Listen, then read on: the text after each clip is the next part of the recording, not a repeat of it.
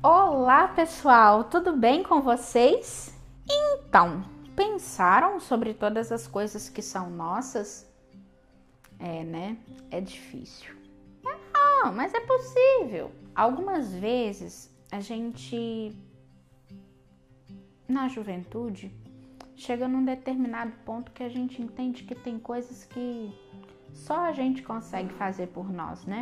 E aí, por que, que eu deixei para falar isso em outro vídeo? Porque deu tempo de você pensar o que você tem feito por você?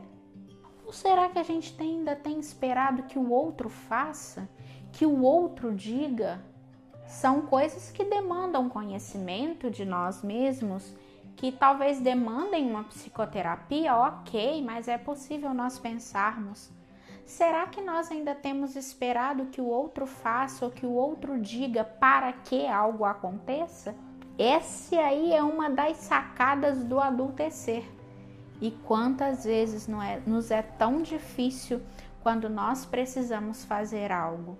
Às vezes eu observo, e isso é uma, uma percepção carolinística, tá? totalmente carolinística.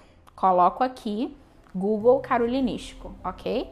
Quantas vezes na maneira com que a gente procrastina não é um adiamento de nos colocar enquanto adultos e assumirmos o controle da nossa história e da nossa vida? Quantas vezes ao nós procrastinarmos um sonho, uma possibilidade, uma ideia, é quando nós ainda não resolvemos estar ali, rédeas na mão, vida em frente, tchac, tchac, tchac, vamos lá! Entende? Aonde tem andado as cordinhas que a gente chama de rédeas da sua história, da tua juventude? É, teve silêncio. É silêncio mesmo, o vídeo não parou não. Era só pra gente pensar mesmo.